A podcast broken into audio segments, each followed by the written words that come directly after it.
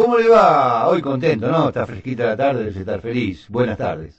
Buenas tardes. Mantengo mi alegría y mi sorpresa de lo que has ido yendo el recuento de votos en Bolivia, primero que nada.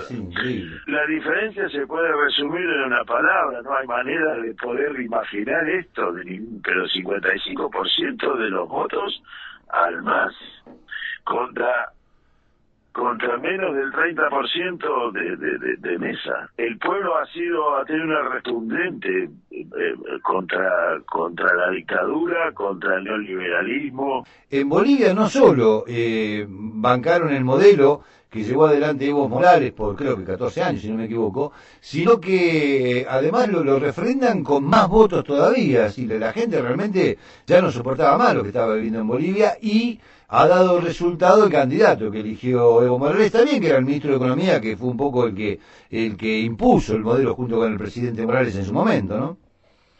Sí, ayer lo, decíamos como una de las enseñanzas de esto es que el MAS tenía recambio, tiene recambio, hay dirigentes por, por debajo que, que, que, que, son de peso y que son capaces de mantener la unidad. Eh, el, PT no es que lo tenía, la tuvo a pero el detalle que me parece que le pasó al PT es que eh, la, el debate de la pelea judicial y el enjuiciamiento y el encarcelamiento de Lula adentro de parámetros pseudo-democráticos, pseudo-institucionales, que un poco le dio el espinazo a la, a la conducta del PT, a la, al armado del PT. Eh, también que el pueblo brasileño es mucho menos politizado que está que el pueblo que el pueblo boliviano y esto es un detalle más que significativo y también que había sido una especie de golpe blando institucional donde las instituciones siguieron funcionando porque el vicepresidente de Dilma era el que asumió la presidencia después del impeachment. Eh, acá lo que hubo fue un golpe de Estado donde se persiguió declaradamente a los opositores, se encarceló a dirigentes opositores, Evo salió y está todo claro que, que indicaría que, que le salvaron la vida. Ha habido actos de violencia contra este miembros del gobierno anterior y, y varios de los miembros del gobierno anterior estuvieron eh, están exiliados dentro de la embajada mexicana sin poder salir, sin tener un salvoconducto para irse del país, pese a las gestiones internacionales para permitir la salida del país. Es decir, la dictadura en Bolivia fue claramente una dictadura, cosa que el interreño entre Dilma y Bolsonaro tuvo un, un periodo de pseudo-democracia, pseudo-institucionalidad, con eh, Temer como presidente. Y, y, y, ahí este, creo que, que se hace un poco la diferencia, pero esencialmente me parece que el pueblo boliviano es mucho más politizado que el, pueblo brasileño. Eh, en las movilizaciones, lo que uno ha visto, la, la, el periodismo preguntando, los, eh, los manifestantes expresándose, eh, la politización fue muy alta, es muy alta en Bolivia. Si uno no deja de tener el sesgo claramente discriminatorio de la prensa dominante, la que nos hace ver a Bolivia con ciertas dudas.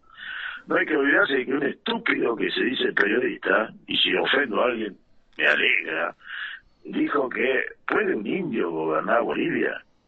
Esto lo dijo un pseudo periodista hace 14 años, cuando Evo ganó las elecciones puede un indio gobernar Bolivia, ya a partir de ahí todo lo que viene después es muy, muy complicado. Parece que hombre rubio, alto, grandote y bastante torpe puede gobernar Estados Unidos, pero no un indio puede gobernar Bolivia. Es raro. Es muy discriminador y sobre eso se, se da y se mira, ¿no? Pero 55% de los votos. Ayer cenó con, y estuvo reunido con Alberto Fernández Evo, y esto abre una serie de, de interrogantes muy optimistas hacia adelante. Eh, se ha llegado a hablar de el, UNASUR, de volver a reflotar el UNASUR o, darle, o, volver a, encarar el UNASUR a partir de una realidad que se está construyendo. Veremos qué pasa en Chile el domingo, veremos qué pasa en Ecuador en febrero, veremos cómo termina de resolverse las elecciones eh, a futuro en, Brasil el año que viene. Hay una serie de, de, de, movidas en nuestra América que son sumamente interesantes, mm, que, que tendrán una realidad diferente a la que imaginamos teníamos 15 o 10 años atrás, pero pero el pueblo, los pueblos de América estamos movilizados, los pueblos de América han conocido y han visto otra forma de hacer política, otra forma de construirla. Todo indica, Ecuador me estaba olvidando, las elecciones son en diciembre y, y también es que altas posibilidades de que lo que fue el, partido de Correa gane las elecciones con un candidato que no es Correa y con un vice que no es Correa tampoco porque no se lo permitieron. Pero si existe ese recambio, también es una enseñanza a nosotros mismos de que el recambio existe, es necesario, es indispensable. Eh, lo, que ha sido la actitud de la Argentina en este nuevo contexto, la actitud de la Argentina, de, Alberto Fernández, en este contexto ha sido muy interesante. Eh, y, y, arranca con una posición bastante criticada por algunos sectores y aplaudida equivocadamente, a mi modo de ver, por otros, que fue el, el, voto acompañando el dictamen de Bachelet en Naciones Unidas. El acompañamiento de ese voto contra Venezuela lo plantean, si por violaciones de los derechos humanos en Venezuela, da una vueltita de tuerca, sin que, que no, no, no aprieta como pretende apretarse sobre Venezuela. Tampoco libera y fomenta una confrontación de una divisoria de aguas que la política que Venezuela es eh, en nuestra política, no ya latinoamericana, el otro día lo hablábamos, eh, más amplia que esto. Ese quizá un tanto osado, quizá eh, un tanto sorpresivo, de, del voto acompañando la crítica o la denuncia por la violación a derechos humanos en Venezuela, desarma el discurso de ven en Venezuela un cuco y quien ven o veían en Alberto Fernández una subordinación a ese cuco. Y da una vuelta de tuerca y presenta, y se está presentando en forma eh, aglutinante o aglutinadora catalizador, si se quiere, de los procesos que están aconteciendo nuevos en nuestra América. Nuevos porque ocurren ahora, pero en realidad todos arraigados y con raigambre anterior.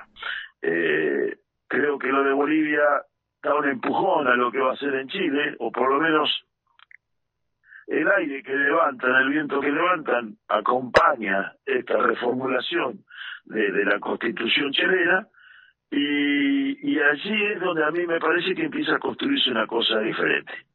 Eh, he estado leyendo sobre Chile. En Chile pareciera que las grandes protestas de las que hacíamos referencia ayer, que ocurrieron el domingo, después de un año de lo que fue el levantamiento que rebautizó la plaza principal de Santiago como la Plaza de la Dignidad, eh, no hay en esa movilización, en esa masa eh, organizada, no, no hay, que no surgen de ella líderes como para poder conducir hacia la política, hacia la reformación de la política eh, a, la, a la sociedad chilena.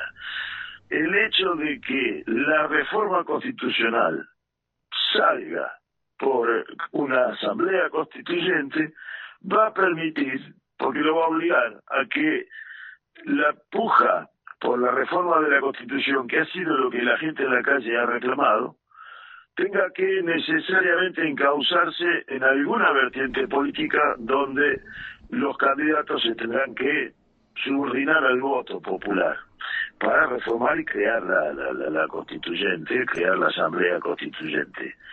Si esto se da de esta manera, yo soy muy optimista de que la movilización popular va a encontrar un camino eh, en la política para poder presentar candidaturas como para firmes, con organización o vertical y horizontal y con un objetivo político más claro y lo concreto que lo que son los grandes lineamientos que es lo que lleva a la gente a la calle. Eh, cuando no, no, no, no minimizo a la, gente de la calle y los grandes lineamientos que se plantean a sí mismos, sino que esos lineamientos llevados a la acción política cotidiana eh, son complejos de, resolver y la política tiene cotidianidad y tiene objetivos y tiene mitos o tiene eh, utopías. Las utopías las tienen, la, la, la, el mito del pasado y la prolongación del presente lo tienen, les está faltando la cotidianidad, la política cotidiana. Y la constituyente y la elección que pueda venir sobre la constituyente va a hacer necesariamente que la política cotidiana se impregne en el en el en la canalización de la protesta y en este aspecto me parece que aparecen nuevos vientos en nuestra América eh, no vamos a tener esquemas similares a los que se tuvieron eh, o, perspectivas de eh, imaginativas como se tuvieron en el, en el 2007-2008 la generación del bicentenario pero vamos a alejarnos del neoliberalismo. Si a esto le sumamos y hoy está el creo que es hoy el, último debate entre los dos presidentes norte, los dos candidatos a presidencia norteamericana si esto le sumamos la derrota de Donald Trump, creo que es más significativo hablar de la derrota de Donald Trump que del triunfo de John Biden, llegado desde nuestra América, va a cambiar el aire mejor hacia nuestra América. No porque la política exterior norteamericana vaya a cambiar mucho. los objetivos y elementos principales van a seguir siendo exactamente los que hoy son. Pero va a cambiar la forma de, esa, de ese mirar a nuestra América. Y la forma de ese mirar a nuestra América va a bajar eh, la, la, beligerancia hacia, hacia Venezuela y va a quedar un Bolsonaro bastante suelto y aislado que está directamente involucrado en hacer campaña por Donald Trump. Lo hizo cuando se lamentó del triunfo en Bolivia de, de del MAS, Bolsonaro presentó el objetivo del triunfo de Donald Trump en Estados Unidos. Y, y me parece que ahí es donde está lo interesante de este momento histórico. Bien. El triunfo en Bolivia es sumamente alentador, el triunfo aplastante es algo que nos está sorprendiendo y un movimiento en Argentina, un liderazgo en Argentina hacia nuestra América, nuevo, novedoso, diferente a los que se han tenido en la historia, pero altamente significativo. Eh, es un momento histórico muy, muy interesante que, que lo que estamos viviendo y lo que se viene.